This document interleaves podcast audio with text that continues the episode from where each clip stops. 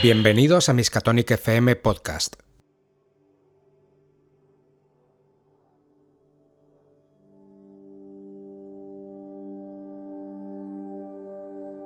Hola, soy Héctor Gámiz, esto es Miskatonic FM y presentamos hoy un formato diferente.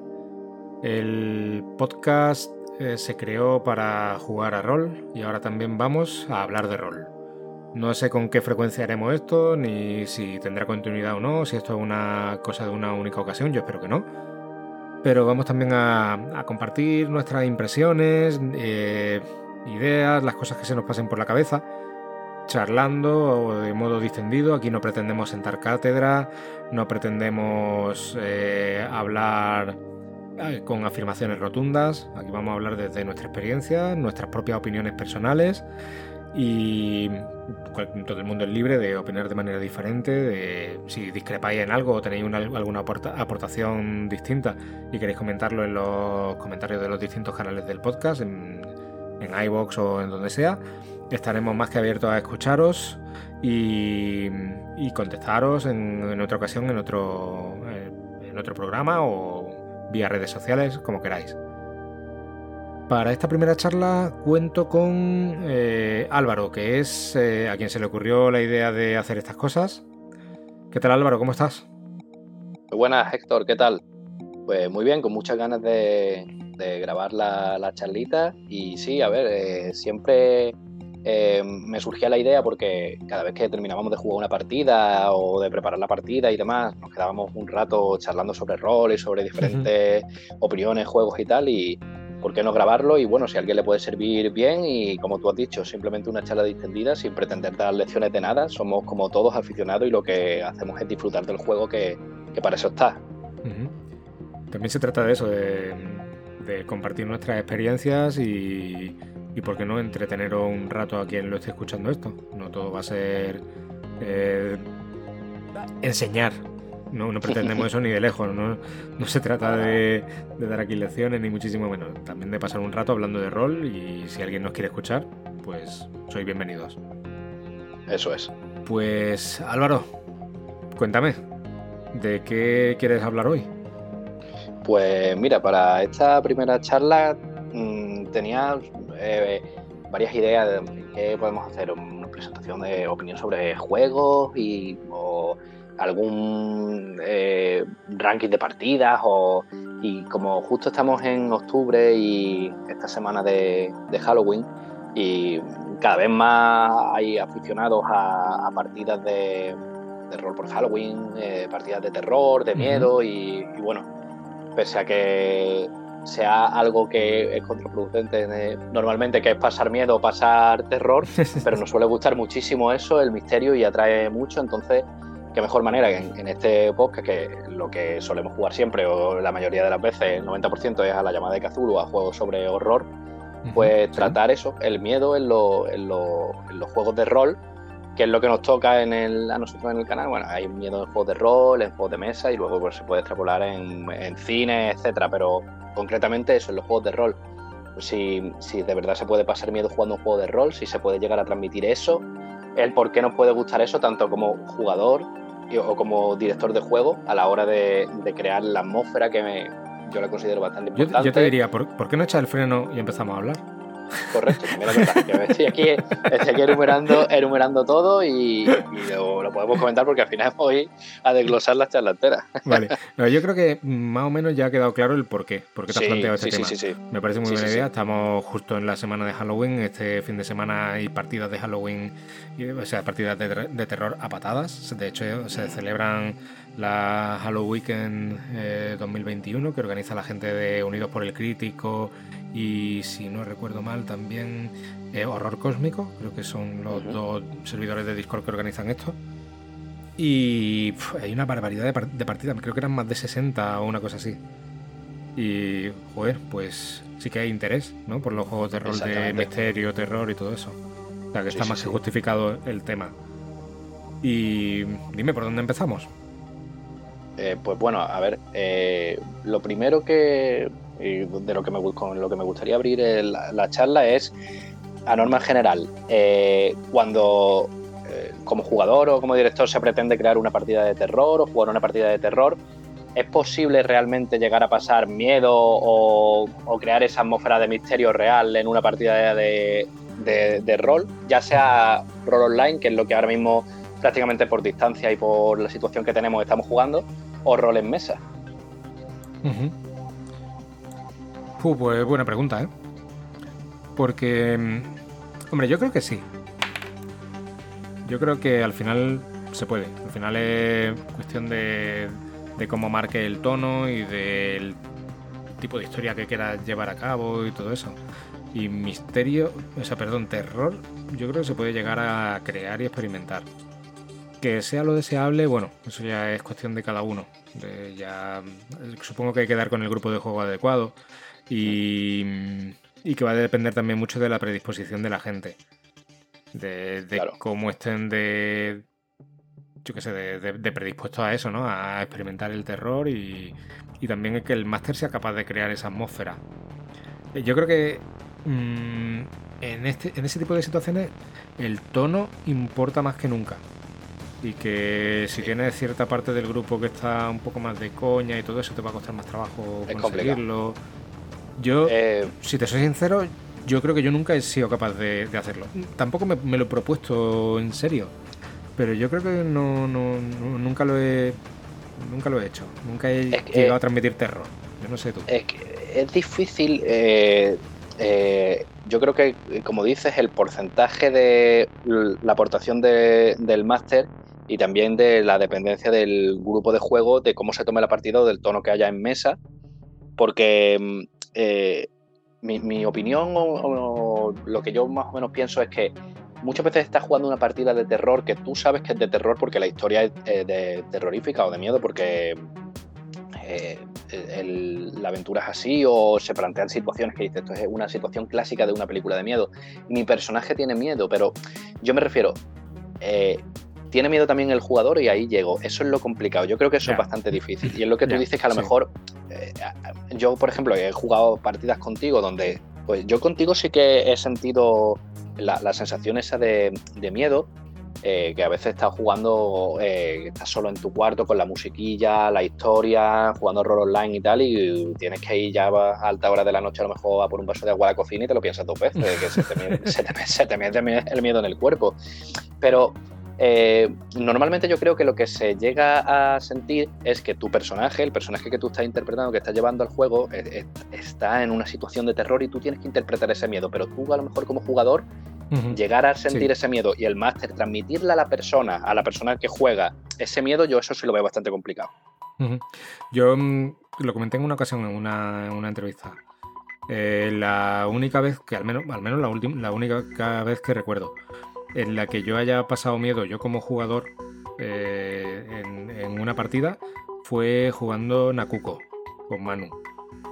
Eh, en casa de, Pablo eh, y hubo un momento en la primera sesión que, que yo estaba acojonado. Que también es verdad que el, tono, ese tipo de historia, a mí me acojona mucho. el horror japonés y todo esto, a mí. Eh, mm, yo, yo, mira, te voy, a, confesar una cosa. Eh, me encanta dirigir terror, jugar terror, misterio, todo este tipo de cosas, pero no puedo ver una película de terror. Me cago vivo, ¿eh? Pero soy un caqueta absoluto. De hecho, el otro día que estuvimos hablando pues, de jugar a Fasmofobia, cuando me contaste que iba la cosa, dije, veniros por ahí a poner 10 párragos. Yo no juego a eso ni de coña, que luego nos duermo, cabrones. Pero es verdad, yo eh, estuve también en la partida de Nakuko, la jugué también con, contigo y, es verdad que ahí yo también sentí, es que, mm, y fue y es lo que tú has dicho también, lo que transmite el máster. Y es verdad que en ese eh, Manu, en esa partida, es que transmitía e interpretó de forma que se buscaba eso, que una, una película de terror japonés que estábamos viviendo. también, eh, creo que ahí entramos en comunión los jugadores, porque ese día es verdad que, la atmósfera que había y el tono con el que estábamos interpretando cada uno su personaje y todo eso, se prestaba a eso. La verdad que fue una experiencia muy intensa, ¿eh? Sí. Yo, lo recuerdo como algo muy, muy, muy intenso, incluso a nivel pues yo recuerdo que mi personaje se llevaba fatal con su padre, que tuve alguna escena discutiendo con, con, el padre. Y. hostia, yo lo viví, ¿eh? Yo lo, pasé mal, entre comillas. Sí, sí, fue. Es que, la partida estuvo muy chula. Estuvo muy guay. Y, y es eso. Es al final que, que conecte el, el, el máster con los jugadores, que el ambiente en, en, la partida se preste a eso. Y al final yo creo que sí es posible. Pero normalmente. Mmm, eh, es que hay que diferenciar también. Yo diferencio un poco también entre terror eh, pasar miedo, como digamos, ambiente de, miedo, ¿vale? Estoy viviendo una historia de miedo, misteriosa, además, eh, o me está poniendo mal cuerpo, que esa es otra parte también, o llevarte un susto, que también eso yo te quería preguntar, ya que dirigen más y llevan más tiempo dirigiendo, el tema dar sustos, porque eso es un eso es lo fácil. O sea, meto aquí un golpe de sonido, aparece un, un y, y, eso con, estás jugando con casco y tal, y te pegas el rebote. ¿Eso tú lo ves, lo ves bien, lo ves viable o...? Hombre, depende del grupo. Yo en alguna ocasión lo he utilizado como recurso. Eh, pero es, lo que tú dices, no olvidemos que aquí al que se pretende asustar es al personaje, no es al jugador. Eh, A ver, puedes querer también asustar al jugador en el sentido de que lo que quieres es que se viva una experiencia, ya no solamente que la partida sea un juego, sino que la propia partida sea una experiencia a nivel personal, no solamente del personaje, sino también del jugador. Pues supongo que depende. A ver, yo eh, recuerdo en una ocasión jugando en mesa, de estar jugando una partida y en un momento dado pues pasaba, había un evento eh, que se caía un bloque de piedra dentro de una pirámide, pues en otra sala de todo el rollo. Y para transmitir ese momento de tensión, yo iba narrando muy despacio, en voz baja, narrando cómo se escuchaba el chirrido de la roca y en el momento en el que se iba a caer la roca, yo en lugar de decir que, se caía una roca, di un golpe en la mesa algún jugador me miró con cara de, tío, mm, no, no. Eh, y es porque se asustaron, pero por el sobresalto del golpe en la mesa, no porque la situación. Estaban metidos en la historia y estaban metidos en el momento de tensión, pero el recurso, en ese momento yo no lo usé bien. Yo creo que fue ahí fue recurso barato. Yo no. Mm, a ver, me, parece bien que se use. Cada mesa de juego y cada grupo de juego es, un mundo, no, no, estoy en desacuerdo ni nada de eso. Y de hecho, al online también lo he utilizado alguna vez con vosotros en alguna partida que he metido respiraciones y todo eso, pero tiene que ser que, que haya comunión, digamos, en el grupo de juego para admitir ese tipo de cosas, porque. Exactamente. Pueden, pues alguien puede pasarlo mal y no se trata, no se trata tampoco de pasarlo mal. Claro, exactamente. Y eso es como, por ejemplo, eh, el ejemplo a lo mejor de los pasajes del terror. ¿Vale? que, ¿Por qué entras en un pasaje del terror? Si mm, te van, o sea, vas a salir ahí corriendo porque te van a hinchar, o sea, te van a meter susto, pero aún así la gente entra porque nos gusta pasar miedo, nos gusta que nos asusten, es un poco contradictorio. Pero esos miedos son lo que tú has dicho, eh, al final da un poco más igual la ambientación y son sustos susto y, que, pegar sobresaltos. Entonces, a mí personalmente, y jugando, por ejemplo, un ejemplo que, se me ha venido ahora eh, a la mente, el, cuando jugamos los Harapos del Rey, que jugábamos en mesa, la mayoría de las partidas, y, eh, yo sentía un ambiente de, de miedo. Estábamos, o sea, a mí, por ejemplo, vas por la calle y cierto personaje o cierta persona parece que te está mirando a través de una ventana de repente mira por la ventana y esa persona no está, aparece una cara en tras un cristal, notas como que la gente, alguien te va siguiendo, todas esas situaciones a mí me generan pues eso, ese ambientillo o esa sensación de, uff, estoy, eh, estoy metido en la partida y mi personaje está sintiendo miedo y yo también siento un poco eso. Ahora ya que a lo mejor em, entro en una casa, abro la puerta lentamente y de repente se escucha un grito eh, a través de los cascos, pues eso a lo mejor es un poco, como tú dices, asustar al jugador. Y yo creo que eso tienes que tener mucho cuidado. Y por ejemplo, si juegas en jornadas y tal, puede a lo mejor hacer que alguien lo pase regular. Sin embargo, yo creo que la gente que va a jugar estas partidas en Halloween y tal, va un poco a eso, a vivir la historia, oye, vivir una historia que es una historia de miedo para contar en una reunión de amigos porque es que ha estado, ha estado chulísima y, ha tenido un final o, un, o unos giros súper súper macabros, súper guay. Y yo creo que es un poco más por ahí. A mí por lo menos lo enfocaría más por ahí, por eso me gusta, nos gusta la llamada, porque se presta a eso. Mm. Sí que, además pasa una cosa con ese tipo de recursos y es que mm, depende de cómo sean, puede llegar incluso a sacar al jugador de la partida. En el sentido de que un sobresalto físico fuera de lo que está ocurriendo en la historia, es decir, un ruido fuerte en la habitación, un golpe en la mesa o algo de eso, al final es algo que está sucediendo en el plano físico, en el plano del mundo real, digamos, de nuestro mundo real. Y eso te descoloca cuando estás súper inmerso en, una escena eh, que te están narrando con una música de ambiente tenebrosa, eh, en voz baja, diciéndote que está a punto de abrir una puerta, no sé qué. Y de pronto un golpe en la mesa te puedes sacar y ya tienes que volver otra vez a, meterte en la escena, meterte en el personaje y a lo mejor es contraproducente. Yo creo que hay que tener, hay que tener cuidado también con ese tipo de recursos en, ese aspecto. Pues sí. Luego, yo creo que. A colación de lo que has dicho de que la llamada de Cthulhu se presta a esto, mm, hay una cosa que no, no, le he mencionado nunca hablando con vosotros y todo eso. y, y es una cosa que me ronda. Tendemos a hablar del terror como juegos de terror y todo, y todo esto. Pero mm, yo creo que hay que hacer una diferenciación entre el terror y el horror. Y la llamada de Cthulhu, por definición, cuando tú lo miras, cuando lo lees, sobre todo cuando lees la edición en inglés, queda muy claro. Es un juego de horror, de horror, Lovecraftiano. Horror cósmico también, ¿no? Exactamente. ¿Y qué diferencia hay entre el terror y el horror? Dirás. Pues eso mismo me preguntaba yo. y lo, indagué un poco. Y el, terror sí que busca más el pánico, el paralizar, el, lo, psicológico. Pero lo psicológico no, no, en el horror mental de pérdida de cordura, no. El, el, miedo psicológico, ¿vale? Y el horror, sin embargo, es mucho más terrenal, es más físico es más, más pegado a la tierra, es el horror corporal, es decir, pues yo qué sé, que haya ejemplos de mutilaciones, de eh, muertos, animales, criaturas, eh, monstruos. Eso es más horror. Y el terror juega más con la parálisis del, personaje. Eh, y mm, yo creo que lo que estamos hablando ahora mismo, lo que busca precisamente, o los ejemplos que estamos poniendo ahora mismo, lo que buscan es generar terror. Claro. Y ahí es donde está la discrepancia, que el juego en realidad es un juego de horror. Exactamente. No sé, si, eso tiene sentido.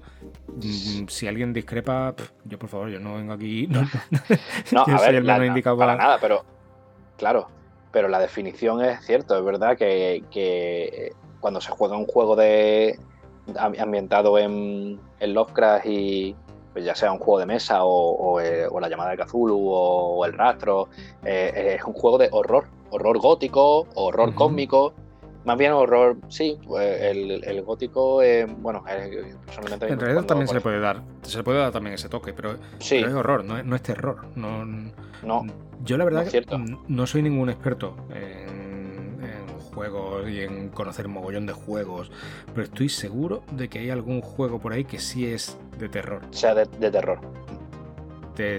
sí, haciendo esa diferenciación, quiero decir. Pero mm. la llamada de Cthulhu, que es lo que nosotros jugamos normalmente, no, es un juego de horror. Lo que busca es eso, el, el mostrarte escenas truculentas, que tu personaje viva una espiral de corrupción, eh, de darse cuenta de que mm, lo pequeño que es frente a la, inmensidad del cosmos y todo eso. Pero eso no es terror, no es. Eh, joder, es que no sé ni expresarlo. No, sé ni si, al final, expresarlo. Eh, ataca, ataca a. o sea, en, la llamada lo, que se ataca es. O lo que se entiende un poco es, lo que tú dices, que el personaje se sienta pequeño, que se sienta que forma parte de algo eh, inmenso que su mente no puede abarcar y al final eso, que es que la mente se le destruya, es destruir un poco la mente, por eso es la, mecánica de la cordura. O sea, mm, lo veo, yo lo veo así. Lo que pasa es que, claro, eh, muchas veces pasa que hay historias o eh, partidas donde a lo mejor mm, tiene elementos que mezcla el horror y se mezcla el horror un poco con el terror. Eso es que, que, que pase porque va a la mano. Poderse, poderse se puede hacer. Yo creo que claro, claro. sí jugaba un poco Por ejemplo. eso. ¿eh? Sí, sí, sí. Sí. pues, Nakuko, para el que no lo sepa, es un módulo de Stygian Fox que salió en su, eh, en su Patreon, creo que... No, no, perdón, perdón, Patreon no fue. Fue... Joder, lo diré. Una suscripción mensual que tienen de aventuras y fue de los primeros escenarios que sacaron ahí. Eh, uf, lo diré. Bueno, no, importa una suscripción de estas mensuales. Hay mucha gente que tiene este tipo de suscripciones. Luego se me vendrá el nombre a la, mente. Creo que está disponible en DriveThru RPG para la compra también.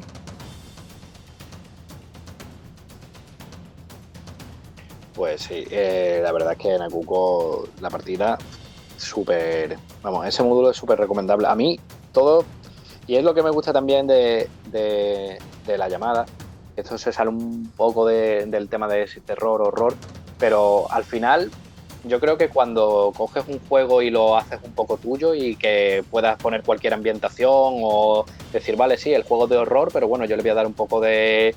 Mm, esta voy a hacer una partida para Halloween, la voy a ambientar en una casa y voy a hacer una peli de miedo con, toques de terror, más que de horror, aunque al final le meta un poco un toque cómico y tal. Yo creo que eso al final va un poco por libre y depende también de cómo se desarrolle, porque yo me acuerdo ahora cuando jugamos la de mm, eh, Deadlight. Sí. Eh, yo esa partida, por ejemplo, yo la veo como de terror. Eh, es una premisa total. Para mí, por lo menos, es como una historia de terror.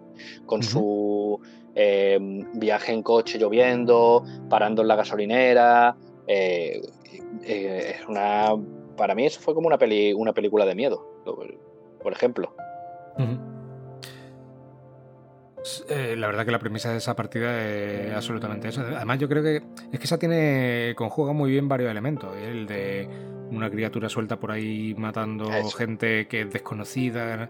Estás encerrado, aunque estás al aire libre, pero estás encerrado en una zona acotada de la que no puedes salir. De noche, lloviendo. Un... Encima, el trasfondo detrás de la criatura es súper oscuro. Eh, esa partida está muy chula. Mm. Y otra otra, por ejemplo, también que para mí la recuerdo como una. podría ser perfectamente una película de terror, o mm, a lo mejor no tan terrorífica, pero sí muy psicológica, es la del Cáliz Saturnino.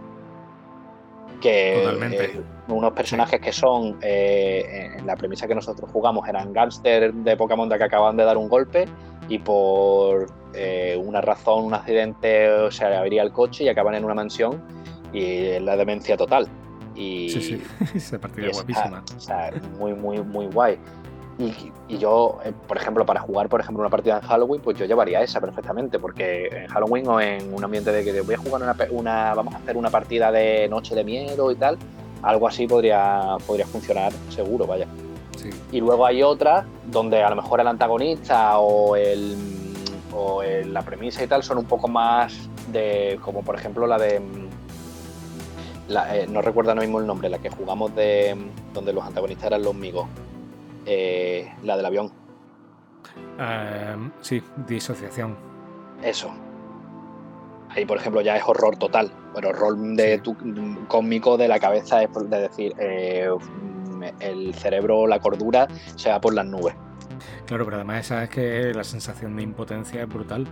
Exactamente. Porque soy marioneta, los personajes ahí son marionetas absolutas, sufriendo. Bueno, ojo, spoilers, aviso por si acaso. Ah, eh, cierto, cierto, cierto. Estamos hablando muy libremente, cierto. Porque los personajes son marionetas, víctimas de un experimento macabro y están viviendo una situación y de buena primeras esa situación se resetea y vuelta a empezar y es muy jodida, esa es la sensación de impotencia brutal. Pero esta partida tiene una, diferencia fundamental con respecto a casi todas las otras partidas de la llamada. Yo creo que la inmensa mayoría de las partidas de la llamada tienen una base de horror, algo sobrenatural y algo bastante jodido y eso, pero principalmente son de investigación. Luego hay una serie de partidas que a mí me gustan particularmente, que son las partidas que yo suelo llamar situacionales. Y es que no se basan tanto en la investigación, sino en que en, experimentar esa situación, en poner a los personajes en una expuestos a algo que les es completamente ajeno. No hay apenas investigación, puede haber un poquito, claro, para, poder resolver e intentar salvarse y eso, pero por lo general es vivir la experiencia. Disociación es una, una de esas. Exactamente, eso, exactamente. Y, y la base de esa partida es mm, vivir esa, eso, eso en lo que están metidos esos personajes. Y creo que aquí también se puede llegar a pasar miedo, entre comillas, sí. por, por esa impotencia. Sí, exacto. Bueno, a ver, también para el que esté escuchando y no conozca la partida, no se trata de impotencia de que da igual lo que hagas, que no tiene. no. no, no, no se trata de eso. Siempre hay. Tienes agencia y puedes hacer cosas. Exactamente, siempre hay alguna manera. sobrevivir y todo eso. Sino de la situación se te escapa tanto de las manos que, que, sientes esa impotencia. Yo, sí, y a raíz de eso, yo creo que. Eh, personalmente, ese tipo de partidas creo que incluso para pasar miedo o para ambientar esa sensación de miedo son muchísimo más potentes que una partida de investigación que puedes sentir ese horror, ese miedo que va eh, de menos a más, pero cuando tú empiezas una partida, a mí personalmente me flipa ese tipo de, comienzo, que creo que es como se denomina, no sé si me equivoco, en el cine cuando una película empieza en media res, ¿es así? sí. Eso en plan como que empieza como por ejemplo eh, o, alguna de estas eh, partidas que, eh, perdón, películas que empiezan en la situación con la situación ya desarrollada y luego pues bueno se explica y tal pues en una partida igual de repente empiezas en un estás encerrado en una habitación con otra persona eh, estáis los dos em, sin ningún medio, no sabéis cómo habéis llegado ahí, estáis esposados como tal y tenéis que escapar. O tu coche se ha estrellado y mm, has tenido un, un accidente. lleva gente alrededor que no conoce de nada, como no me olvides. Eh, ahí va, exactamente. y te de, uff, el, empiezo de no, eso es, eh, como empezó no me olvides, eso es una, vamos, una pasada. Empieza con... Eso es un recurso muy bueno porque no necesitas gancho para, que la partida arranque. Eso es, eso es la caña. Pero a lo mejor resta un poco de agencia a los personajes para llegar ahí. Pero bueno, yo que sé, depende. Hay, yo que sé, otro tipo de partida. A mí me encanta también empezar claro. así. ¿eh? A mí me, resulta porque eso, y de, eh, de eso precisamente me gustaría hacer dentro de no mucho una charla del tema de los ganchos, porque eso para, mí a la hora de dirigir y a la hora de jugar y siempre es algo que me que cuando leo, porque yo leo muchos módulos, eh, luego qué pasa, que a lo mejor no puedo jugarlos, ¿no? Pero leo muchos módulos porque me gusta, a ver cuál dirijo, voy a ver este, mira, esto han subido este, o me, me pillo este tal, y los leo, y en el 80% cuando llega la parte del gancho dice, es que no, tiene que poner mucho el jugador de su parte y que al final cuando jugamos a favor de la partida, que decimos, oye, mira, que sabemos que estamos aquí jugando, voy a abrir esa puerta y voy a entrar en la boca del lobo, pero es que estoy aquí para jugar, pero realmente cuando, y eso no pasa cuando empieza la partida con, ese, con, esos momentos, digamos, de, de, tensión que, como tienes que escapar de ahí o, o, tienes que... También ahí lo que pasa es que entra un poco en juego de el jugador em, interpreta a lo mejor menos al personaje porque también juega como yo como saldría de esa habitación y tú ya te pones como tú mismo porque tienes un desafío. Pero mola un montón pero para incluso para partidas cortas y todo mola mucho. Sí pues el, tema de los ganchos es jodido pero eso lo apuntamos. yo por un yo creo que hay que llegar al, compromiso de que aquí hemos venido a jugar. Y muchas veces el gancho dependiendo de la historia sabemos que está, que está cogido con pinza no la podemos coger también con papel de fumar y decir, no, es que mi personaje eso no lo haría, pero entonces... Mm, claro. Yo, eh, yo, con todos los respetos a quien esté escuchando y que no opine de la misma forma, pero a mí lo de mi personaje no lo haría, uff, yo lo llevo regular, ¿eh? Primero, por eso, porque si no... Si no entra al trapo de la premisa, mm, ¿a qué vienes? Aquí hemos venido a jugar, eso para empezar. y luego, segundo, Mm, muchas veces la gente que actúa así, que utiliza la frase mm, eso mi personaje no lo haría, eh, lo usa pensando en, un personaje estático, en lo que está escrito sobre el papel. Y se le olvida por lo que ha pasado el personaje hasta llegar a la situación en la que está.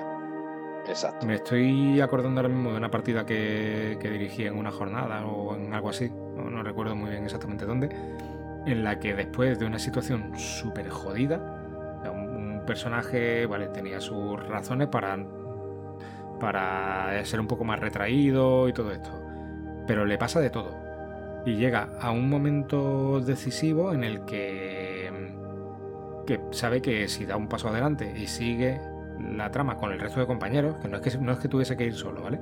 Sino con el resto de sus compañeros, hacer algo, eh, decidió que no, que se iba y que iba a avisar a la policía, porque es lo que, lo que su personaje haría.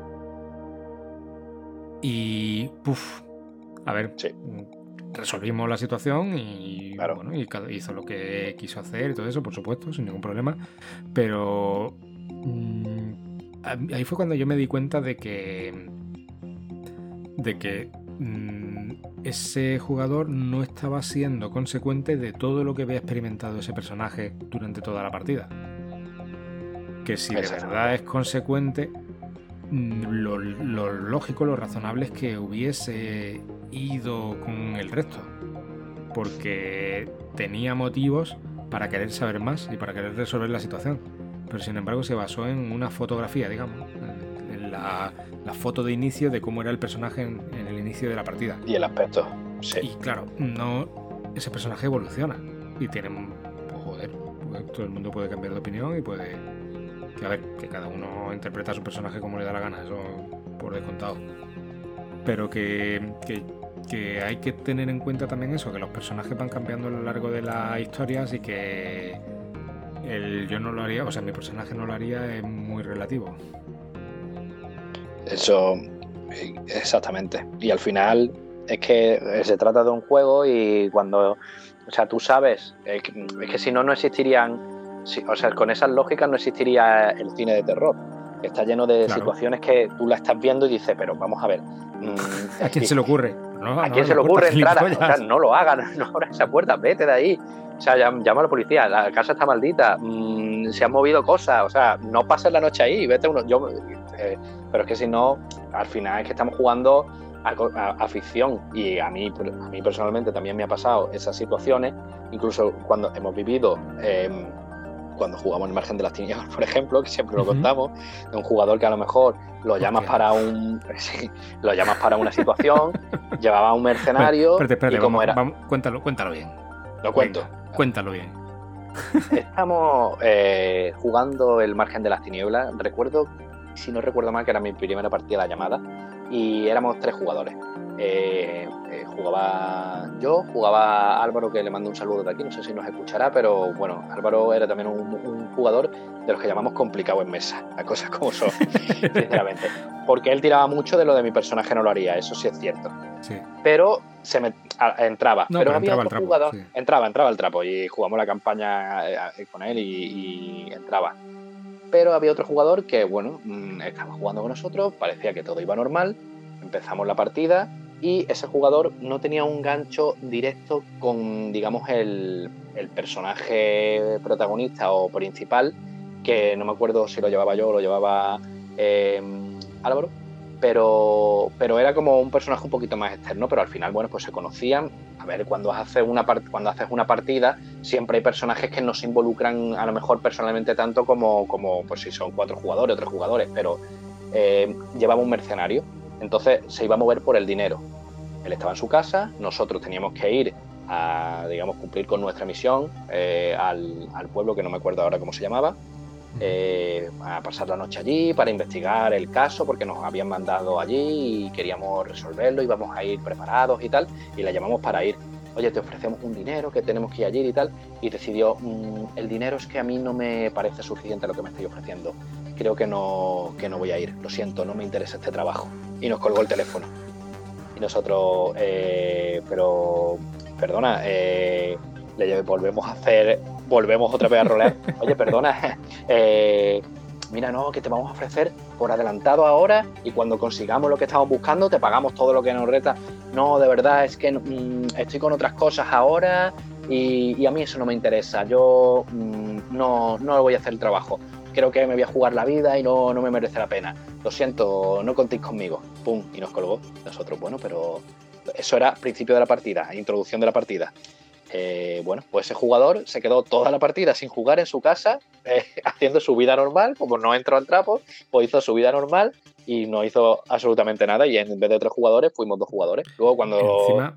Sí, sí, sí, sí, sí, sí, perdón. No, cuando quedamos para la segunda sesión, pues evidentemente ya no, no vino. Ni vino, claro. Y yo ahí, ahora ya con la distancia, con el tiempo que ha pasado y todo eso, veo varias cosas. Eh, y en parte también responsabilidad mía como, como guardián en esa partida. Uno, mm, lo que hemos estado hablando de los ganchos, al final estamos hablando de los ganchos, ¿eh?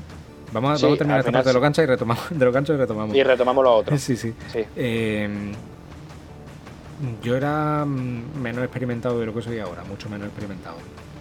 Y a ese personaje está claro que le tenía que haber dado un vínculo en su trasfondo que lo atase a vosotros de alguna forma, o bien a vosotros, es decir, a los otros personajes, o bien con la historia en sí. Con la historia no tenía mucho sentido porque al final no todo el mundo tiene por qué estar vinculado con, con la trama principal, sino puede estarlo a través de otros personajes pero no tenía ningún tipo de gancho. Era, eso, justo, un, mercenario. Y si no se le ofrece la pasta suficiente, no iba a querer. Vale, estaba siendo consecuente con su trasfondo, pero no estaba entrando al trapo de la premisa de la aventura. ¿Qué pasó? Pues se la perdió.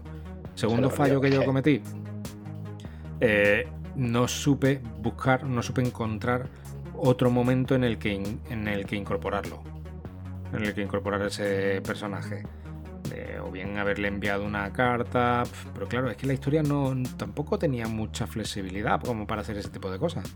No, si al final es el margen de las tinieblas de la partida de la que estamos hablando, que no lo hemos comentado, es una partida introductoria. O sea, está en la caja de inicio ahora de la, de la llamada séptima. O sea, es que es una partida introductoria que no tiene mucho más. Es como si juegas el hechizo de la casa Corbin y cuando te cogen para el, personaje de la inmobiliaria y le dicen, no, no, mira, es que no me interesa ir a la casa de Corby, este trabajo no me gusta. Vale, pues den, ¿sabes? Pues ya está, fin. Por eso. Vamos a jugar al póker, ya está. Exactamente. Pues sí. Pues ya hablaremos un día largo y tendido de los ganchos. Sí. Ganchos, apuntamos ganchos como tema porque da, mucho pie en la llamada y supongo que, bueno, en la llamada, no sé si en otra en otros juegos da, da tanto. me dan igual, así que. Problema. Correcto.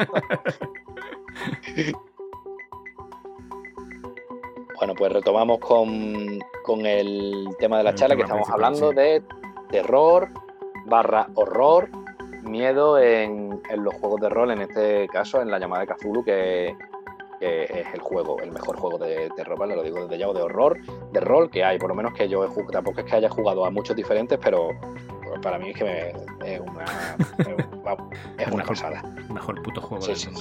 Es el mejor juego del mundo. Y, sí, exactamente. Y, en la, y si quieres meter, vamos, y puedes hacer lo que quieras, de hecho, vamos. Eh, no, es que no, es que el año 20, 20 no me gustan, no pasa nada. El oeste, hemos jugado una campaña el oeste, no, es que eh, yo soy más de espada y brujería. Ahí se puede también, lo que tú quieras, todo se puede llevar. Es una maravilla. verdad, no, en serio, yo mm, ya fuera coña, de que mi juego favorito todo eso, yo creo que es súper flexible en cuanto a ambientación es, alucinante. En cuanto a ambientación, época y todo eso, es alucinante la flexibilidad. Y luego encima, mm, yo cuando me preguntan por un juego para introducir jugadores nuevos, siempre digo la llamada porque el, sistema de juego es súper sencillo, todo el mundo entiende cómo es un porcentaje.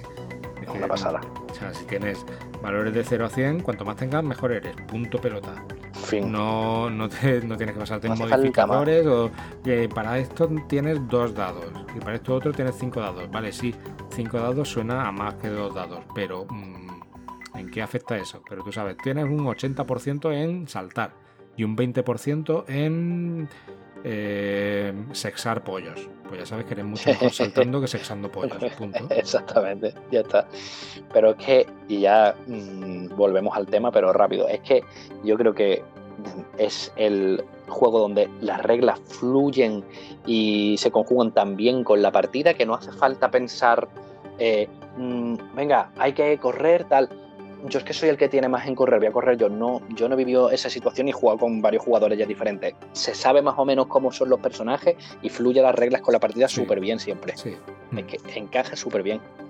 Y volviendo al tema, eh, bueno, y hablando de módulos y demás, eh, a ver, si tuviéramos que recomendar módulos, oye, eh, no sé si esto se escuchará antes de Halloween, pero para cualquier momento, quiero reunir a, un amigo y quiero coger una, partida de, terror o de miedo.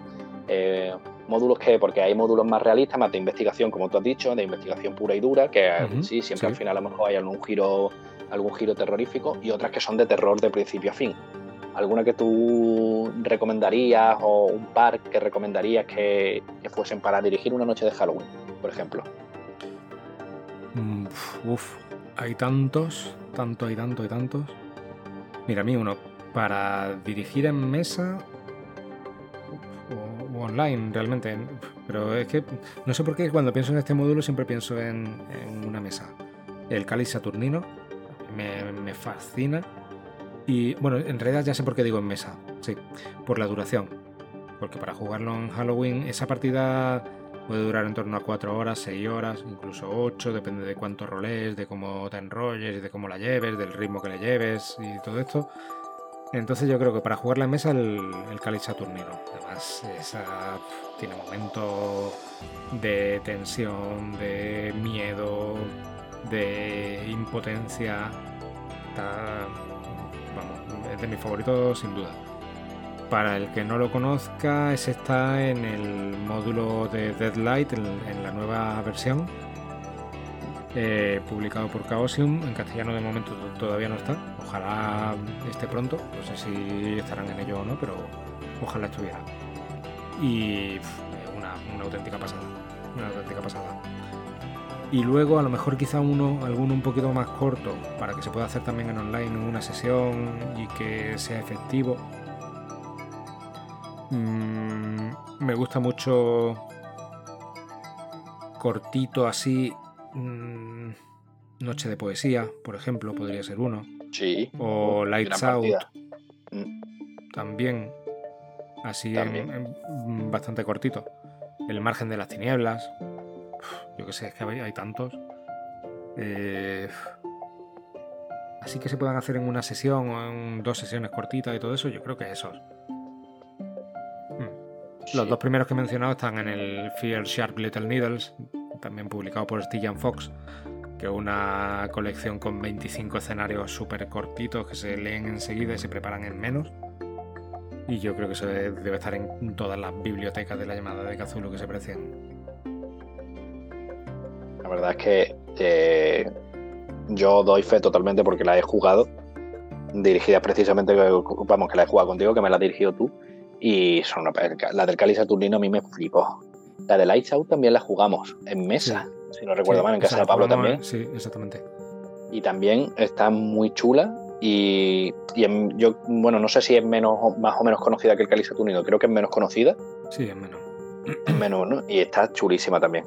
Pero son la del Cáliz Saturnino que es perfecta. Y aparte no es una aventura, bueno, es difícil de dirigir, pero que no es, para jugadores, para un máster a lo mejor un poquito más experimentado, pero que para jugadores nuevos y eso no, es muy complicado. No, para jugadores nuevos yo creo que es perfecta, sí, sí, sí, porque además no depende de que los jugadores sepan mucho de nada, ni, ni tienen que interpretar el personaje, yo qué sé, depender de ser un erudito y de saber cómo se comporta un erudito y de tener que recurrir a una biblioteca o no sé qué, no tienen que saber cómo se juega la llamada de Cthulhu, porque... También parte un poco de esa premisa un poco situacional de mm, ocurre esto, te quedas tirado en una carretera, allí hay una casa y suerte. Exactamente. Y, eso es otra de las cosas por las que digo que la llamada de Cthulhu es un juego ideal para empezar a jugar a rol. Porque todo el mundo sabe interpretar a un ser humano normal y corriente. Exactamente. no eres un, un héroe de fantasía que tiene que saberse 18 combos ni ni un mago extraño, no, era un ser humano normal y corriente, todo el mundo sabe cómo se comportaría un ser humano normal y corriente en esa situación, entonces es muy fácil eh, jugar y realizar acciones. Sí, exactamente, eso es... Ahí está la diferencia importante, ¿cierto? Es que no hace falta, eres... Ya está, o sea, simplemente estás en esa situación, ¿cómo te desenvuelves? Ya está, jugar, ya está. no hace falta... El, cáliz no es justo eso. Claro llega a esta casa y pasan estas cosas, ¿tú qué haces? Pues voy para allá, hablo con este, hago esto, hago Exactamente. y todo esto otro está pasando a tu alrededor. Exactamente. Y de hecho, cuanto menos conozcas, mejor, Más, vas a disfrutar. Porque también pasa que cuando has jugado mucho, o conoces mucho del, del, digamos, del lore de Lovecraft, porque has leído o has jugado a juegos de mesa, que pues muchas veces sale algún antagonista, algún monstruo y tal, y sabes lo que es, y bueno, no pasa nada, pero ya te lo puedes sí, ya un poco. Mm. Sí, sí. Y pasa mucho, porque eh, o al final estás jugando la partida y hay un enemigo y está y cuando termina era un tal, ¿no? Era un aquí o era sí, sí, era eso. Ah, me lo he imaginado. Yo quería recomendar, antes de que se me olvide, em, hay un módulo que salió em, con la edición primigenia, con la de sexta, de, de la llamada de Cthulhu sexta, que es la Mansión de la Locura, que tiene eh, aventuras súper chulas. Y hay una en concreto que la he dirigido en mesa un par de veces, que se llama El Sanatorio, que esa está espectacular para una, para una noche de, Halloween o para hacer una partida de terror. Porque esa es una, es una es un imagínate la película Shutter Island, pues igual es una isla que aparentemente no tiene salida, donde hay un sanatorio. La partida puede ser jugar, es un, es un one shot, normalmente la recomiendan por, eh, en una campaña larga, la pueden meter cuando los personajes van a recuperar cordura porque son invitados allí, por la premisa que son invitados allí por una, una, evidencia, una eminencia médica en psicología. Y, bueno, en el manicomio pues ya pasan un montón de cosas, no lo voy a contar ahora, buena suerte, pero es una, es una pasada porque eh, o sea, escenarios de terror, mansión encantada, manicomio eh, mm, antiguo de los años 20 con su con sus escaleras de madera, su suelo blanco, es, una exactamente. Los y esa guardias que dan palizas indiscriminadamente, como te pases. Eh, muy chula esa partida, que me, he acordado ahora de ella y está muy muy guay, la del sanatorio. Y son ese, ese módulo tiene partidas muy chulas que son menos conocidas y esa está, estaba muy muy guay. Y al final, cualquier, a ver, cualquiera que se ambiente en un sitio cerrado como en una casa y tal, yo creo que a lo mejor para una partida de terror son mejores que la que te puede echar a lo mejor a investigar a lo largo de una ciudad grande para cerrar una partidilla. Yo creo que esa es una de las claves de cómo infundir terror y de cómo, hacer una partida así en la que el, personaje siente esa impotencia, el, acotar el espacio. Ahí va. El, no tener mucho a lo que acudir. Aunque luego hay partidas en las que tienes un terreno abierto y está igual de solo, porque. Exactamente. Pero sí, una de las claves es eso, el recinto cerrado y opresivo es un elemento muy, muy común, muy utilizado en este tipo de partidas porque funciona. Sí. Y la impotencia de, como en el Faro sin luz, por ejemplo, o en este santo, que estás en un, en un. El Faro sin luz también mola. Es una partida que. Sí, sí, sí, tienes razón. Esa es una partida que, como hace mucho que no la dirijo, sí. no había pensado en ella, pero también para una noche de Halloween, una partida Está guay. mola, ¿eh? Porque es muy cortita y esa sí que se acaba en, poquito, vamos, en poquito tiempo. Y tiene toquecitos que si te ponen a meterle cositas fuera de la, de, en la isla, en el faro y tal, y como no es lo mismo, como los personajes está acotado, como aparentemente no puedes escapar, no tiene escapatoria, el terror es mayor, porque es como mmm, ¿cómo salgo de aquí? o qué hago aquí, o qué pasa, tal, eso está muy guay.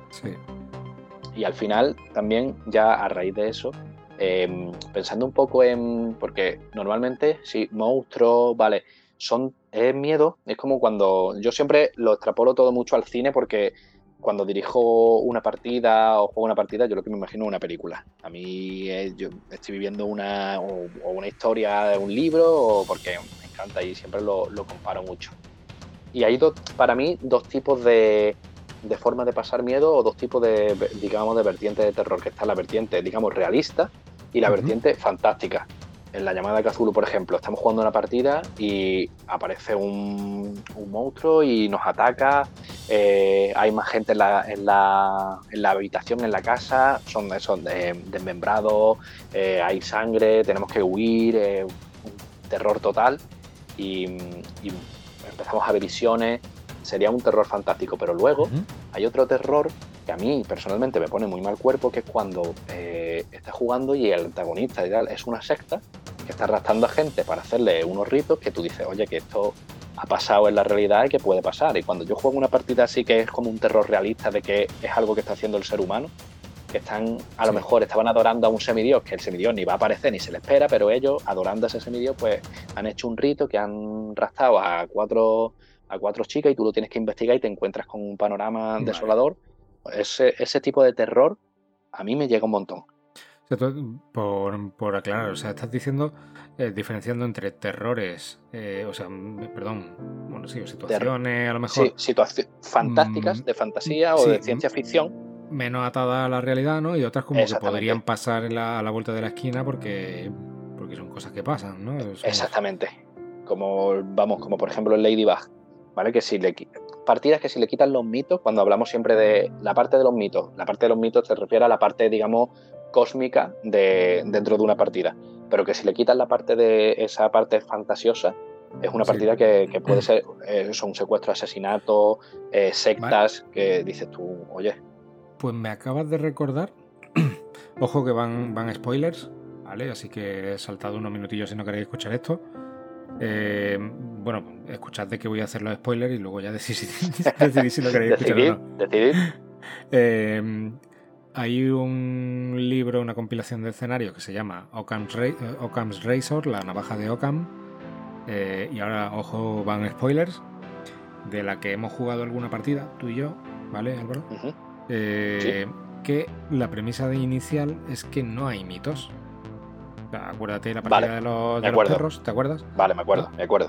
A Whole Pack of Trouble, nosotros lo llamamos una manada de problemas. Una manada de. Y empieza todo con una investigación normal por la desaparición de unos chicos y todo esto. Y cuando van siguiendo el rastro, eh, os encontráis en un manicomio abandonado, todo reventado y claro, eh, pasan cosas allí, hay cosas allí jodidas y estás todo el rato pensando en que hay algo más, pero en realidad no, no lo hay. Eh, de, esa partida luego no hemos hablado. ¿Tú, ¿A ti qué, qué, sabor de boca se te quedó? Eh, ¿Qué pasa? Eh, a mí me gustó la partida en sí. Lo que pasa que, claro, mm, personalmente siempre me gusta que haya algo más.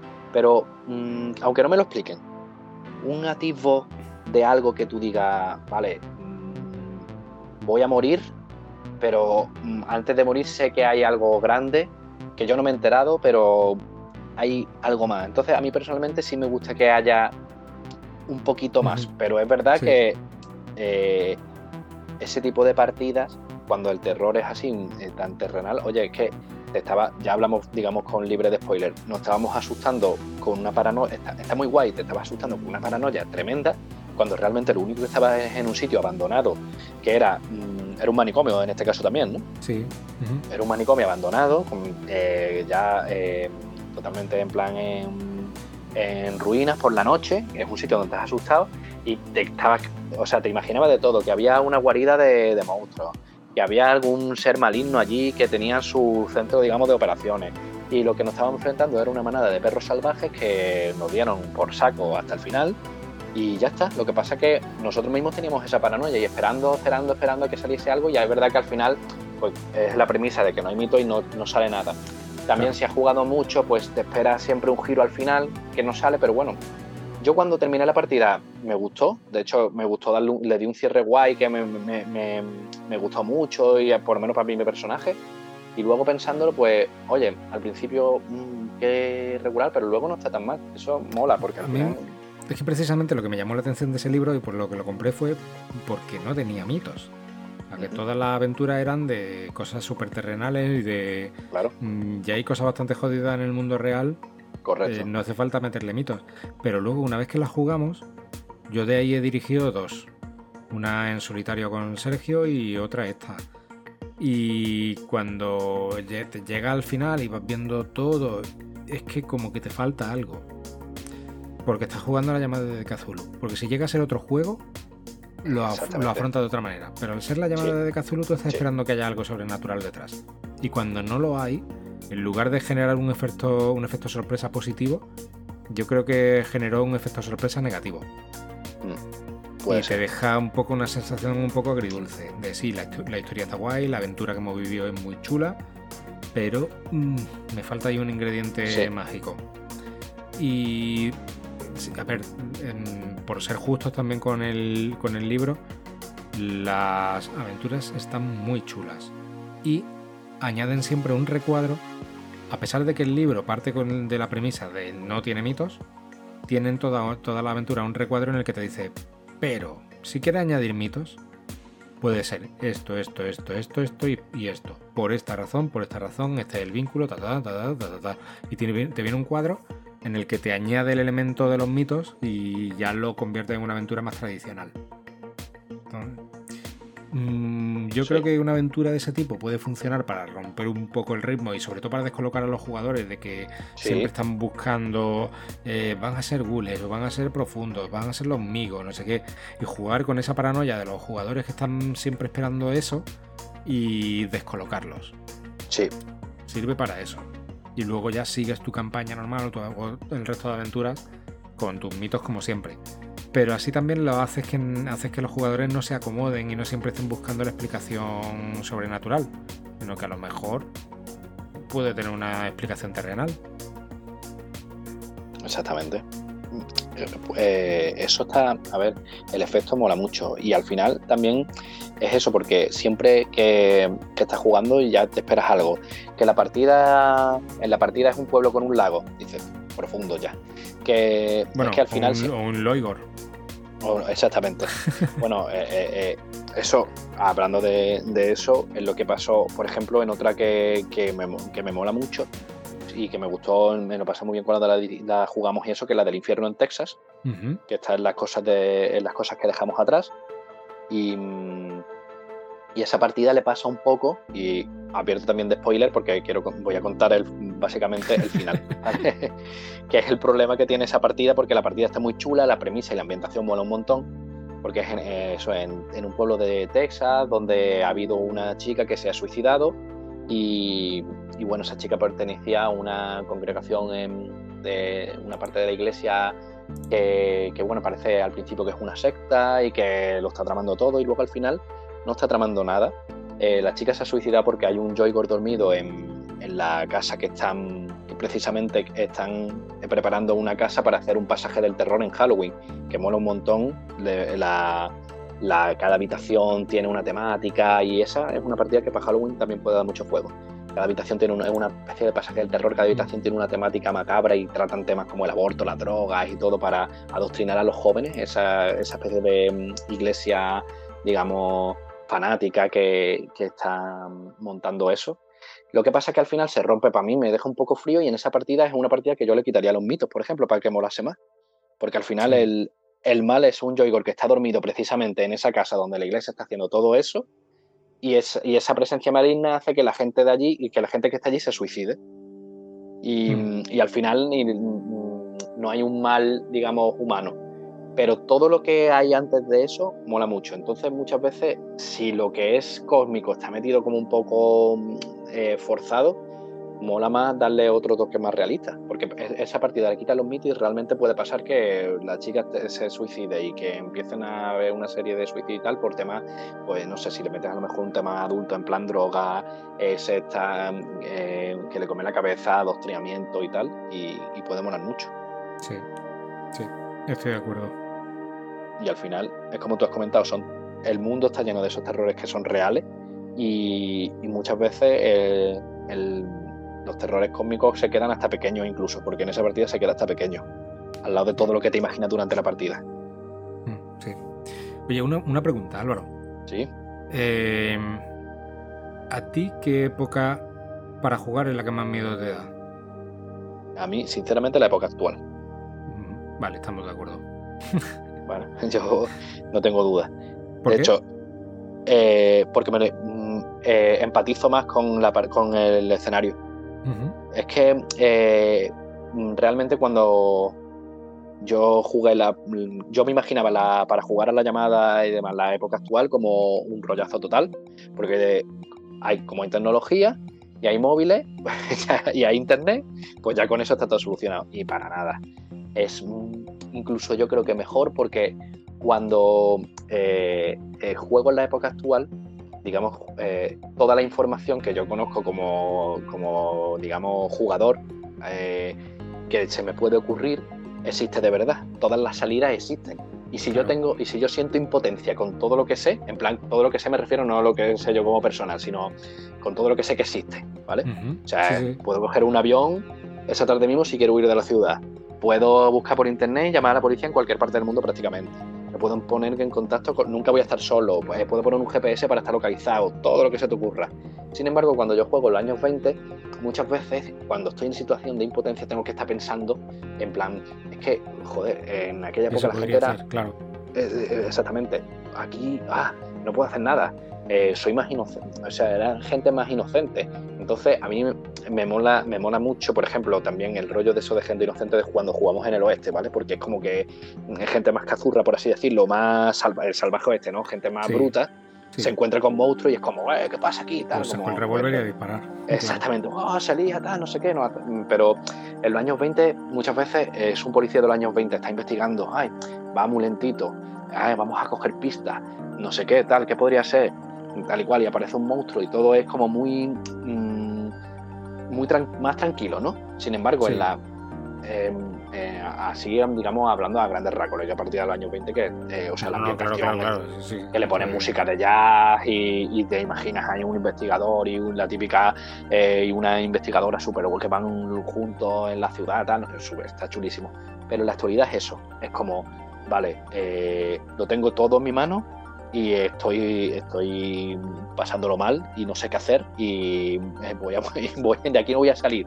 Eso es, es por eso, es por la empatizar con, la época e imaginártelo mucho más fácil. A mí me, pasa eso mismo, porque es mucho más fácil ponerte en ese lugar y, visualizarlo. Y cuando ves ciertas situaciones en la partida y dices, joder, es que esto podría pasar, es que esto podría estar pasando, eh, te, te meten mucho más y, lo viven más. Yo creo que es más intenso.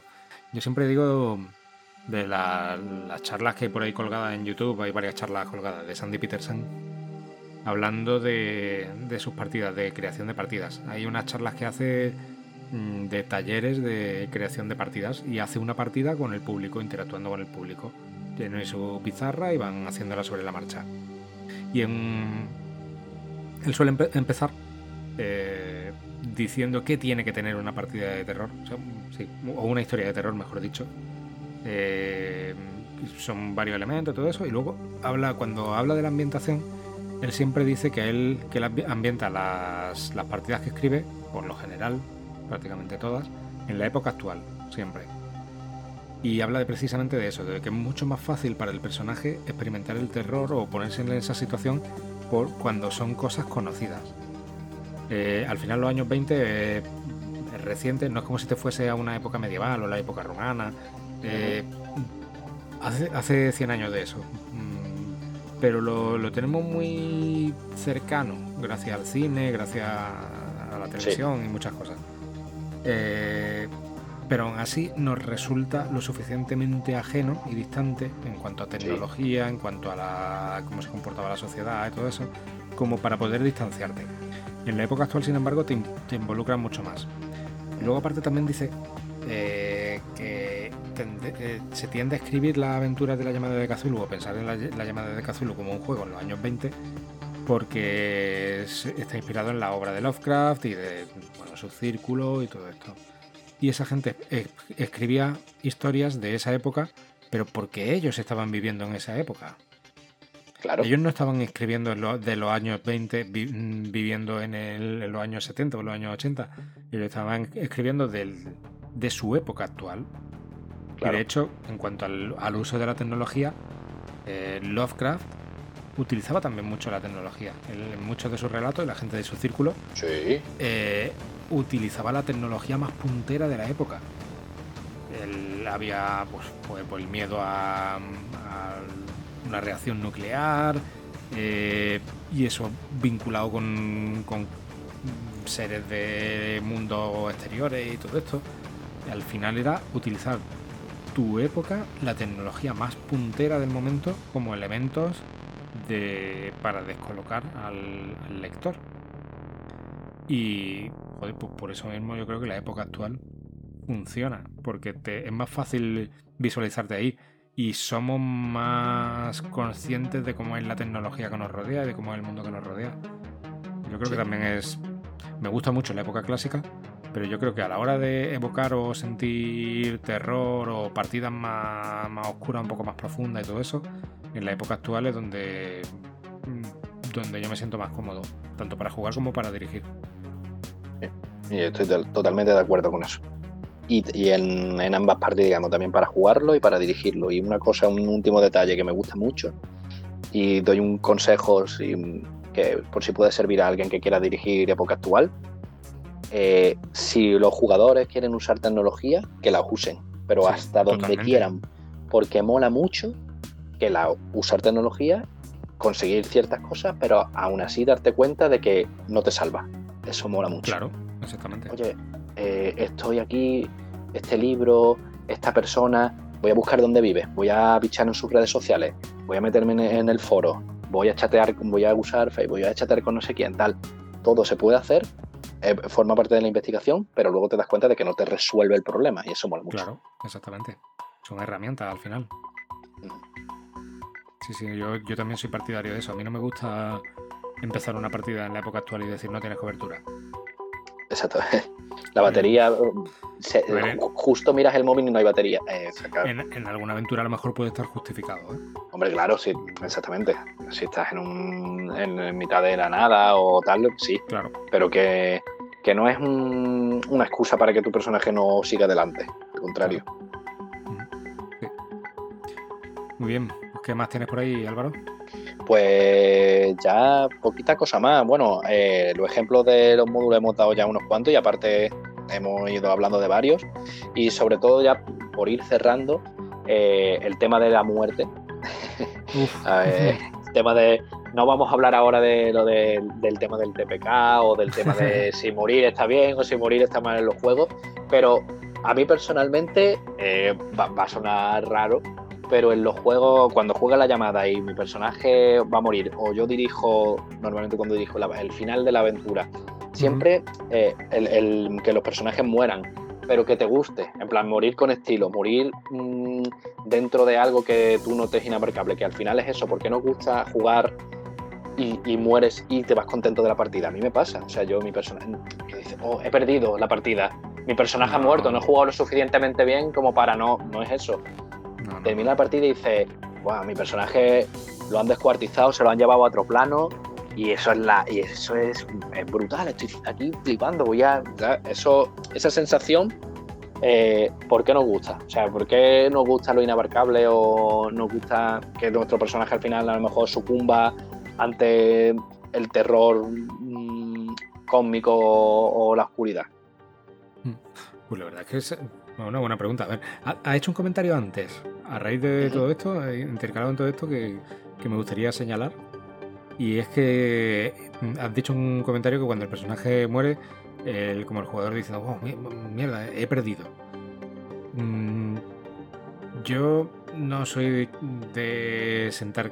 Joder, no, iba a decir otra vez sentar cátedra y estoy harto de decir sentar cátedra. Eh, no me gusta hablar categóricamente y con afirmaciones rotundas. Pero mm, si alguien cree que jugando a rol se gana o se pierde, oye, ojo, ¿eh? Ojo a lo que voy a decir. Igual ese sí es el que está jugando mal a rol. Esto siempre el, el, debate este de jugar bien a rol, jugar mal a rol. Pues yo creo que la, manera de jugar mal a rol es pensar que alguien tiene que ganar y alguien tiene que perder. yo creo que eso es, la única manera de jugar mal a rol. Eh, a ver, yo lo de morir o no morir, mm, yo fíjate que no lo considero eh, tan, tan, tan relevante. A mí me, hasta me llega a molestar cuando al hablar de la llamada de Kazulu la gente dice, ah, sí, sí, ese juego es en el que muere o te vuelves loco, ¿no? Digo, pues joder, pues no, no tiene por qué. No. Coño, también puedes resolver un misterio y salvar a la puta humanidad, ¿sabes? Ha pasado, claro. sí, sí, sí. Pero es un juego en el que de verdad mm, tus acciones pueden tener consecuencias para tu personaje, que es un superhéroe que va a sobrevivir mm, pasando por lo que pase o un guerrero que entra en una mazmorra empieza a cortar cabezas de orco y sale con el tesoro en el hombro. Mm, no, coño. Precisamente se trata de eso, de los juegos estos de terror, eh, con lo que parten o con lo que juegan a que exista el terror es que hay cosas en riesgo, cosas reales en riesgo, ya sea tu entorno, la humanidad entera o tu propia vida, tu propia cordura. Entonces es importante que esté ese elemento de que lo puedes perder todo. Claro. Y sí, a ver, un, cortarrollos que muera al principio de la partida, por supuesto, no estamos completamente de acuerdo. Pero morir al final yo no considero que eso sea perder, ni muchísimo menos. Yo creo que es la historia te puede haber llevado a eso. Tú has tomado decisiones más acertadas, menos acertadas. Y luego al final esto es un juego. Y si los dados en ese momento de la partida épico han dictaminado que te ha tocado morir, pues para eso están, para eso es un juego. Claro. Yo siempre digo que los juegos de rol son dos cosas. Son juegos y son rol. Es decir, la interpretación es vivir una historia, interpretar una historia, ver dónde te llevan tus acciones, pero también tienen ese elemento de azar, de juego. Claro. Mm, no tiene por qué ser necesariamente dados, pueden ser otras mecánicas, no se trata de eso. Ni tampoco soy un nazi de los dados, de que lo que diga el dado y ya está. Pero sí que, bueno, tú has visto cómo juego yo, yo juego con tiradas abiertas. Cuando dirijo. Sí, sí y aparte, claro, es que eso mola. Creo que exactamente esa, esa tensión y el que tú veas que yo he sacado un crítico cuando una criatura te ataca, eso también es terror. Claro, pero a mí lo que me gusta de eso de las tiradas abiertas es que tú estás jugando, pero eh, da la sensación de que tú estás dirigiendo a, eso, a esos enemigos, digamos, que no, no eres tú ese, ese enemigo. ¿Sabes lo que te quiero decir? Cuando tiras detrás de la pantalla, eh, es como diciendo, vale, como diciendo, a ver si os mato. y tira y. Toma, eh, saca un crítico. Ojo. A veces no, no, no, pero bueno. Que muchas veces el tirar detrás de la pantalla lo que hace es salvar a los jugadores, ¿eh? Porque el, directo... Es verdad, es verdad, es verdad. Sí, pasa. Pero no, pero mola, a ver, ese piquecillo sano de cuando a lo mejor pues eh, forzamos la tirada o hacemos un tal y sacamos un crítico y no, mierda. O, y, ahora pues te tiene acorralado y te ataca y de repente va a pifia. tal, no sé qué. A ver, mola un poquito eso también. No es Mm, hay que es, es, lo que tú dices, estamos jugando, pero no estamos jugando a ganar o perder, sino a darle emoción a la cosa. Mm, estamos en un combate, a ver qué pasa y tal, no sé qué. Y al final, lo importante es lo que tú dices, es jugar, o sea, haber jugado la historia, la aventura, independientemente del final, del desenlace que tenga.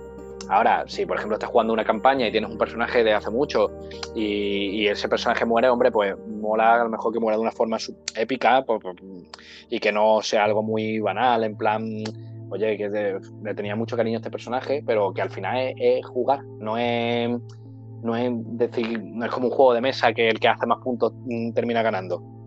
Eh, simplemente y no es una competición tampoco en el que entre el director de juego no gana tampoco ni pierde. Eh, yo creo que todos ganamos cuando la partida al final termina y ha molado y la comentamos al día siguiente. O al día siguiente te levantas y te acuerdas y dices, hostia, tío. Exacto. Qué partidón echamos anoche. ¿sabes? Eso es ganar.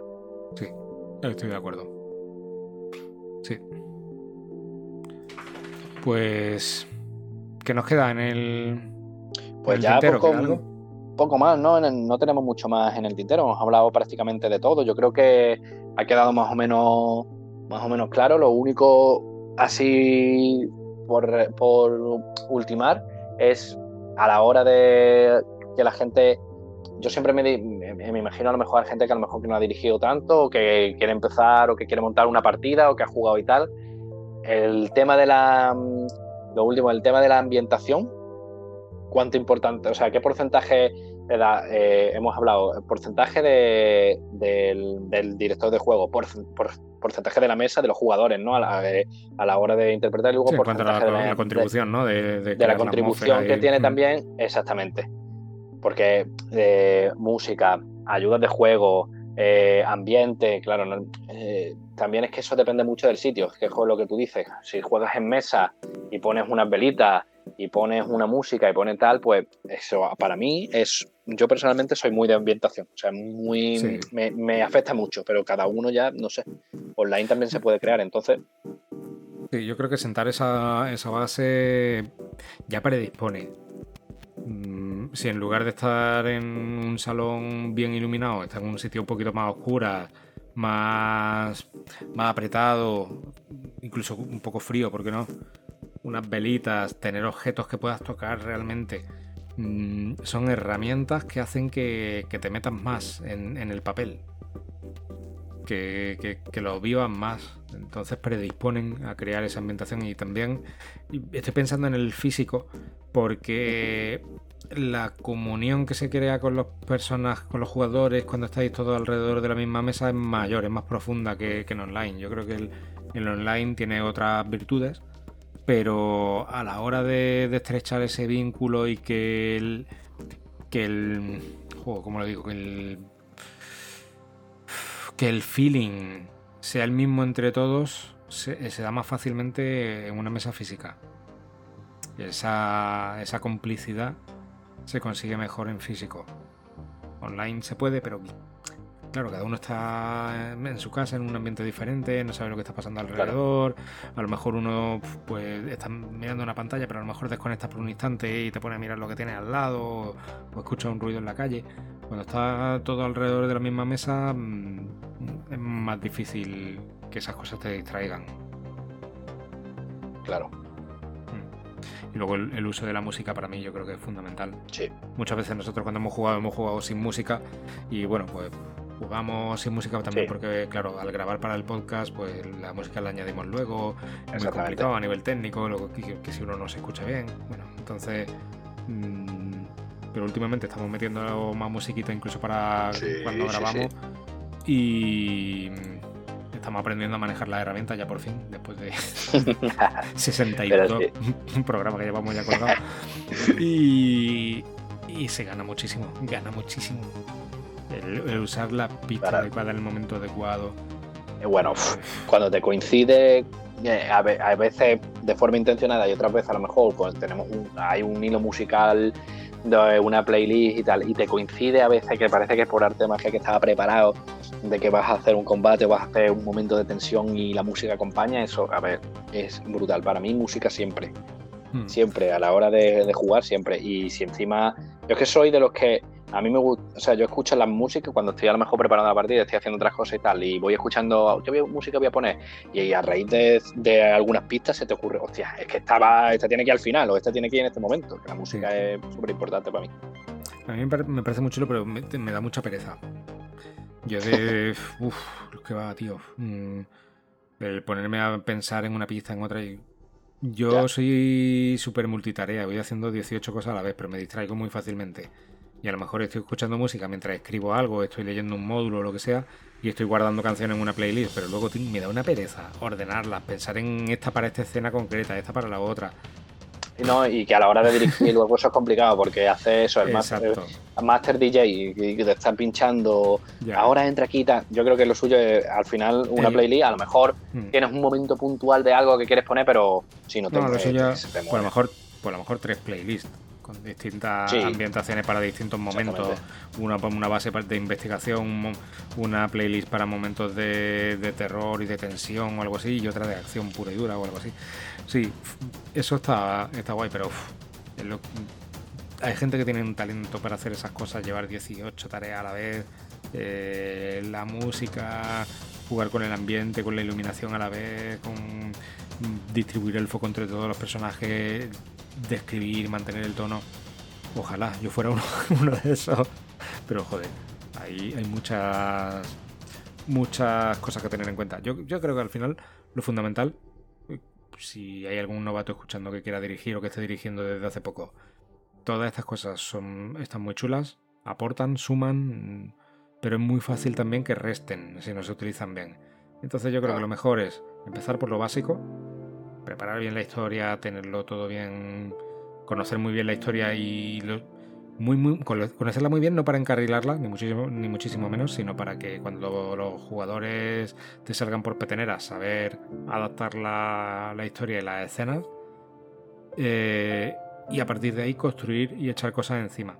Pero nunca al revés, nunca pretender construir una casa colocando todos los ladrillos a la vez. No, empieza por un ladrillo, que es la historia, manejar los personajes, los PNJ y la trama. Y una vez que tenga eso controlado, súmale otro ladrillo más. Ya pone a lo mejor iluminación o música ambiente. Luego música ambiente acorde a la escena. Y ir sumando cosas cuando lo vayas teniendo controlado. Pero desde primera hora no. No, porque es muy complicado. Sí. Es totalmente de acuerdo. Sí, sí, sí. Hay que eh, de paso, pasito a paso y al final es eso. Y lo importante es lo que, eh, lo que acabo de decir en resumen. Ah, toda la ambientación, todo eso son añadidos, pero lo importante es, es la historia. Entonces, tiene que controlar bien la partida y, y la historia. Y luego ya, pues va maquillando. totalmente eso. Sí. Y ya eh, para ir cerrando, eh, una última pregunta.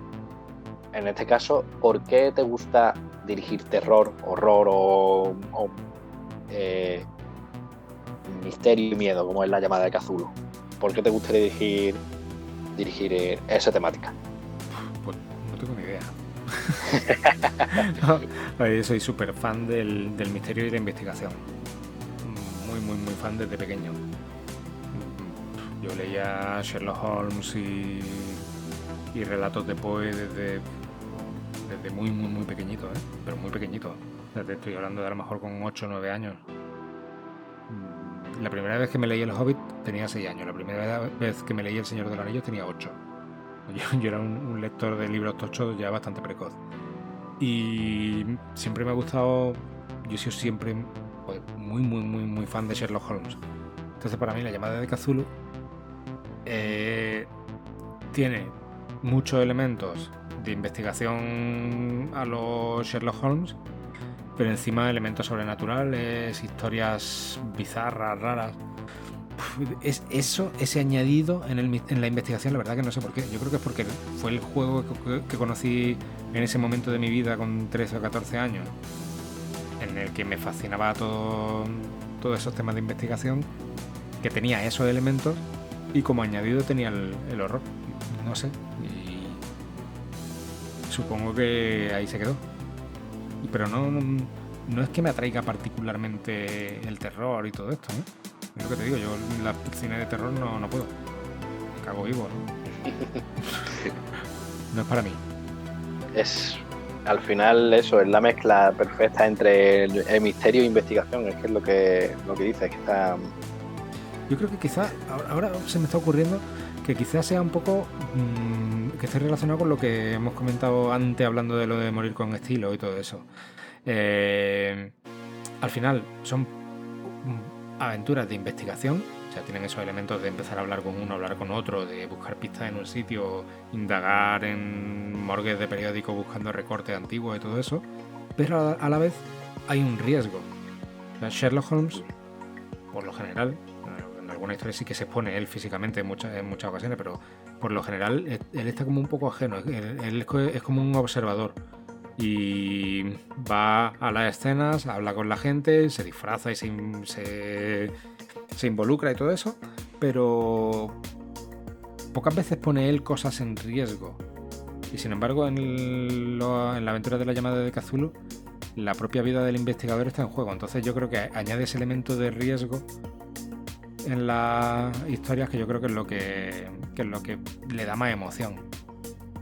no se queda como en simple investigación de resolver un, asesinato, sino además tu vida está en juego, o la vida de toda la humanidad, o la vida de tu familia, o algo. Claro. Es posible que sea por eso. Qué guay. Pues. a, mí. Eh, pues mira, también personalmente el tema del... A mí siempre me ha gustado muchísimo el, tema del misterio también.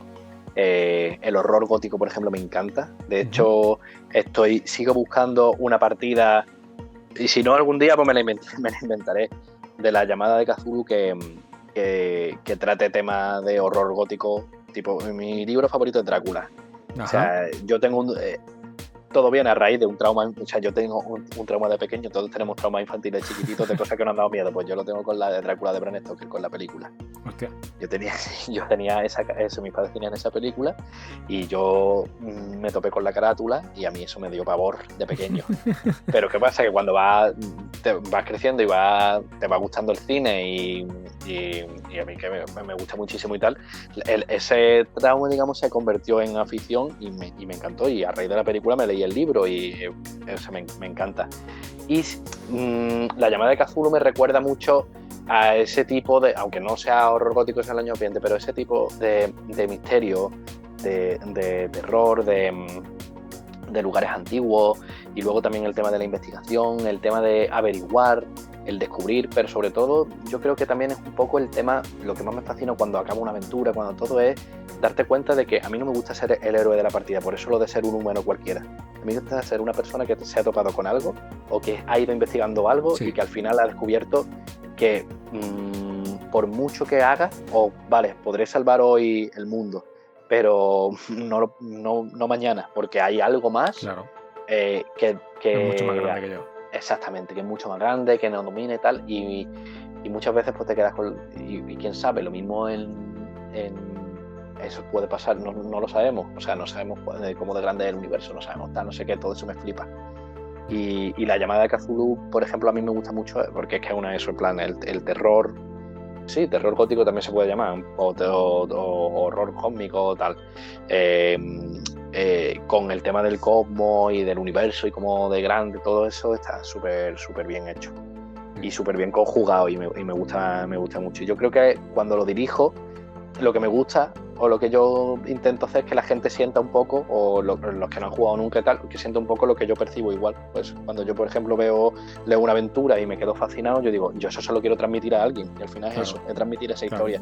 Yo quiero, leo una aventura y digo, y a lo mejor el juego, eh, esto, esto lo tienen que vivir, eh, mi grupo de juegos tienen que vivir esto y al final es transmitirlo. Pues eso. Y, yo creo que al final nos gusta. Eh, darnos, darnos cuenta de que a lo mejor no podemos, que podemos, que no podemos con todo, que por mucho que podamos con todo hay algo más que no, que no podemos controlar. Sí. Y que intentamos controlar todo día a día, pero que haya algo más que no podemos controlar y, eso mola. Mm, sí, muy guay. Bueno, pues yo creo que. Bueno, sí. Hemos hablado un buen ratito, ¿no? Hemos, estado, hemos hablado un buen rato, sí. ¿eh? Nos dan carrete y no veas. Madre mía, sí, sí, sí, es verdad que estoy viendo ahora la hora que no lo había visto. Bueno, pues yo creo que lo podemos dejar por aquí. Sí. Hemos dado un buen repaso a la llamada de Cazulo, porque nos gusta, el, horror, de dónde nos viene la pasión por esto, nuestros módulos favoritos quizá, o yo qué sé. A ver si a alguien le, gusta esto. Claro. Si a alguien le ha resultado útil o le ha entretenido si alguien quiere dejarnos algún comentario, lo puede hacer en la caja de comentarios de iBox o por redes sociales o nos mandáis un mensaje, lo que queráis. Mm, muchísimas gracias Álvaro por tu tiempo, por tus preguntas, por tu interés, por la charla. Nada, nada, ya ves, toda, vamos, gracias a ti, es un placer. A mí, todo lo que sea de esto, charlar, hablar, dar opiniones, yo me puedo decir, vamos, se me ha pasado volando. O sea, yo me, puedo tener aquí otro rato igual. Y si a alguien le sirve para echar un, buen rato, para entretenerse, para ponerse en el coche o, mientras está paseando, lo que sea, pues mira, ya con eso ha, merecido la pena. Pues sí. Y si alguien no conocía alguno de esos módulos que hemos mencionado y lo acaba dirigiendo, jugando y le gusta o no, decírnoslo y nos comentáis a ver qué os Exactamente. Eso es. Pues muchísimas gracias por escucharnos. Muchas gracias Álvaro. Nos vemos la próxima. Esto es Miskatonic FM. Hasta luego. Hasta la próxima.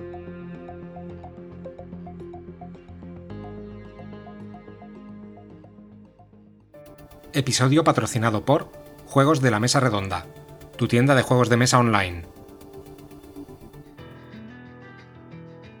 Gracias por escuchar Miskatonic FM Podcast. Si quieres estar al tanto de nuestras novedades, suscríbete a nuestro canal de iVoox y síguenos en Twitter en arroba fmmiskatonic.